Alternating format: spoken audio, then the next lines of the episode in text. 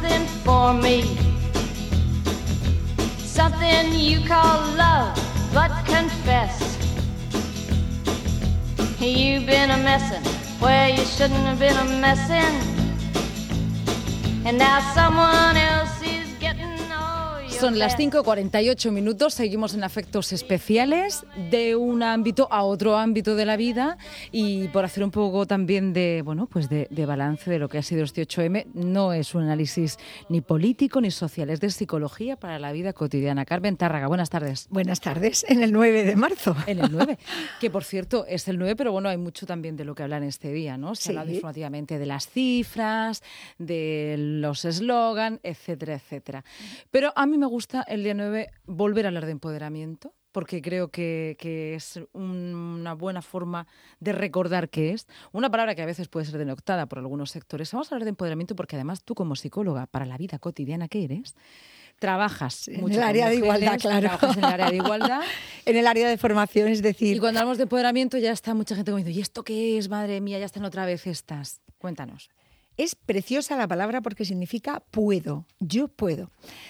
Eh, aunque nos parezca curioso, no siempre puedo hacer determinadas cosas.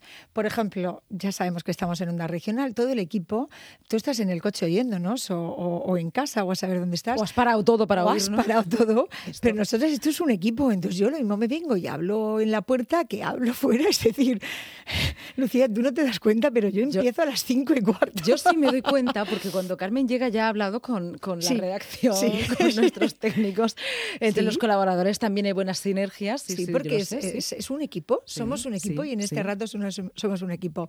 Bueno, pues eh, yo estaba hablando con Luis en, en la puerta que realmente en, en el ejército el- eh, se pudo entrar en 1988.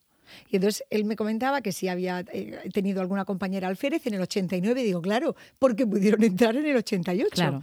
Es decir, en el 87 no se puede. Entendemos la palabra empoderamiento. No es que yo quiera o no quiera o me guste más. No, es que hay momentos en los que no puedo hacer algo y momentos en los que puedo.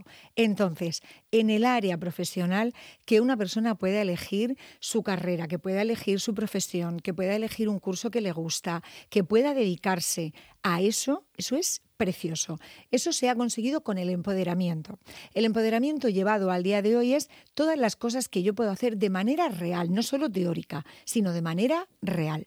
Entonces, eh, las personas y las mujeres queremos poder, desde volver a casa a trabajar, a, a poder pues, hacer deporte. a- yo en su día en- hicimos una cosa que es puedo hacer deporte sola, porque había una parte ahí muy social de no vayas sola, no corras sola, no hagas... Yo quiero hacer deporte, yo quiero salir a Sí. andar, yo quiero disfrutar, yo quiero. Bueno, pues el empoderamiento tiene que ver con ese placer de las cosas que yo puedo hacer. Y en este caso, que las puedo hacer por ser Carmen Tárraga, por ser mujer, por ser. Luego el empoderamiento va acompañado de la palabra empoderarse, cosa que no es tan sencilla, ¿no? Empoderarse es tomar conciencia de que una ¿De qué persona... puedo? Sí, sí, pero esa toma de conciencia no es tan sencilla porque tienes que luchar con toda una historia que te precede. Fíjate, es más costosa de lo que parece porque tienes que luchar contra algo que no existe. Yo no tengo referentes, es decir, esa chica alférez que me relataba Luis, pues no tenía ninguna, no tenía ningún antecedente de, de nadie en femenino. Y pasan mucho tiempo, pueden pasar hasta años, hasta que yo me dé cuenta de que a mí me gusta eso. Eh, no sé, el, el ejemplo, yo en su día, el otro día nombrábamos a Lorca, yo trabajé profesionalmente un montón de años en Lorca, y yo me acuerdo de una señora, motivo de consulta, Lucía, viene porque tiene tres hijos, eh, hay un poco de fiebre, y la madre de ella mm, le, le acusa de alguna manera, le reprocha que eh, lleve a los hijos a la guardería 2. Y ella viene con un ataque de ansiedad un mes después y analizando el tema, yo eso jamás me lo he vuelto a encontrar en, un tema profesional. ¿De acuerdo? Eso, eso es el tema cultural. Es decir, yo creo que estoy haciendo algo erróneo por, eh, pues por, en vez de estar en un salón mis hijos, están en, en una sala que además es eh, con gente formada, preparada, eh, incluso con menos riesgos ¿eh? de cara Claro, yo estoy haciendo algo erróneo porque socialmente está estipulado como que me quede erróneo. en casa, claro. Claro. Claro, entonces, aunque yo pueda trabajar, que desde el 78 puedo, eh, a todos los efectos, puedo, claro, luego necesito creerme y eh, seguir reafirmándome en que puedo trabajar, eh, puedo hacer deporte, puedo leer, puedo y soy buena persona. Yo trabajo mucho en el bienestar emocional, el soy buena persona, porque si no enseguida eres mala persona, eres mala madre, mala hija, mala. Lo peor es que te- no te que te consideren, sino que te consideres. Claro, por eso me ha gustado el matiz que tú has dicho. Yo puedo hacer una cosa, pero yo luego necesito empoderarme, que significa que ese poder yo lo siento, yo lo vivo y me lo llevo a mi vida cotidiana, a mi vida familiar No me siento mal. y me siento fenomenal. De ahí el bienestar emocional. Me siento bien. Por ejemplo, ¿qué genera un puesto de trabajo? Pues genera un sueldo, genera un horario organizado, genera un café de media mañana, genera susto, sufrimiento, resolución de conflictos. Es parte de la vida. Si yo eternamente, mm, 48 años, he de quedarme, yo le llamo Guantánamo, en el mismo salón, con la misma valleta, la misma olla, el mismo cuarto de baño, los mismos metros, la misma distancia de la mesa al cuadro, pues, pues Guantánamo se nos queda corto como falta de estimulación. Entonces, el empoderamiento hace que yo, eh, primero legalmente, pueda hacer algo que socialmente también lo haga y luego ya que a nivel personal lo disfrute. Por eso tiene muchísimas, muchísimas ventajas el que las personas podamos hacer y que las mujeres sintamos que podamos hacer y lo hagamos. En, en la vida cotidiana, que te dedicas precisamente a eso, ¿no? A estar con mujeres, a la formación. Venga, ¿cómo, ¿cómo se ayuda a empoderar? Pues tenemos una parte muy importante y es eh, que aquí, por supuesto, en, nuestro máster, que de septiembre aquí llevamos ya un máster, Ah. de mis ocho horas Sí. eh, personales, dos han de ser para mí siempre. Repito, si yo tengo ocho horas para ir a trabajar o para estudiar o para aprender, ocho horas fuera. Mis ocho horas para dormir, mis ocho horas personales en las cuales me ducho, cocino, me desplazo, hago deporte, si tengo perro lo saco.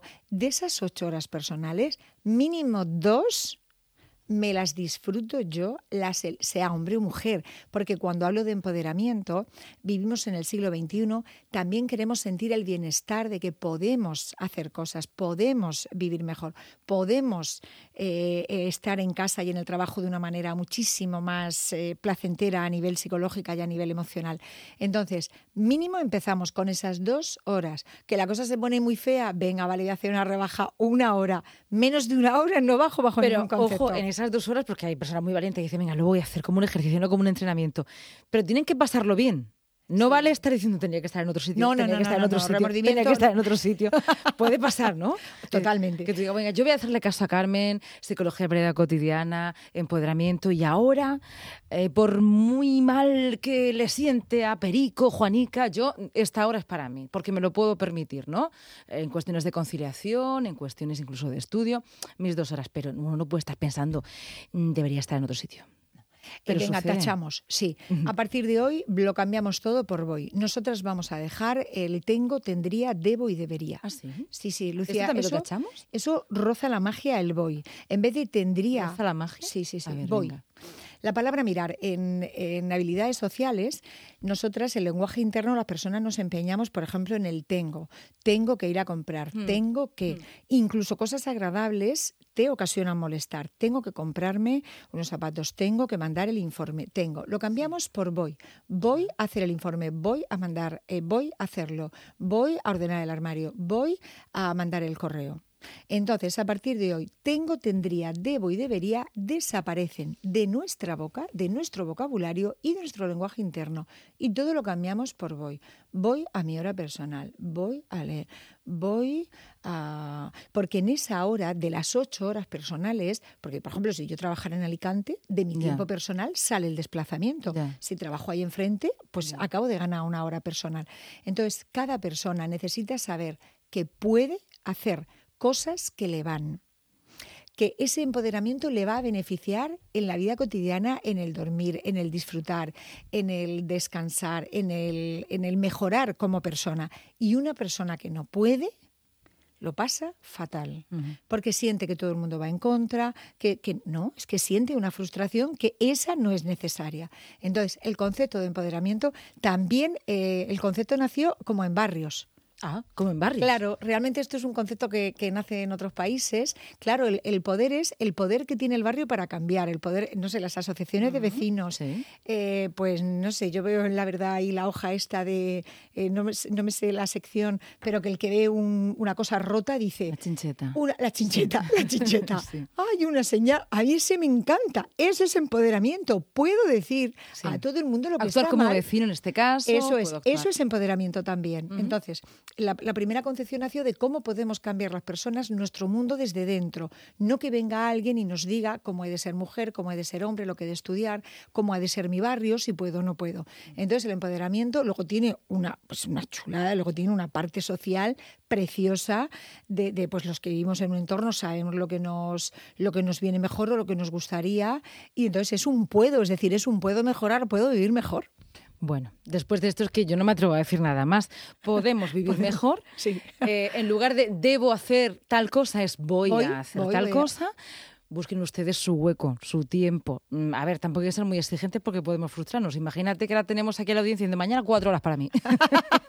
Bueno, Culpa de Carmen Tarraga que me ha dicho esto. Nada, pues yo se lo firmo A y se lo- se lo firmo. Que aquí. dentro de, de lo que uno crea que puede asumir, pero intentar sacar su tiempo para uno mismo. Esa sería la sí. primera. Y dos, Sí. elegir. Vale, y si lo sacan, que lo disfruten, sin Por remordimientos, ¿eh? Que esto hay que... y no. desarrollar la capacidad de elección, de elegir. Vale. Ser capaz de elegir, porque lo digo yo. Vale, yo espero que nos elijan mañana en. Afectos Especiales, eh, también como parte de su empoderamiento comunicativo. Carmen Tarraga, un placer. Se nos queda siempre tan corta la tarde contigo. Pues eh, no pasa nada, porque como ya la he comenzado un poquito antes, ahora me quedo un poquito. ahora haciendo Ay, secciones sigo. extra radio con Porque más es que la gente. comunicación es comunicación. Un Gracias. placer.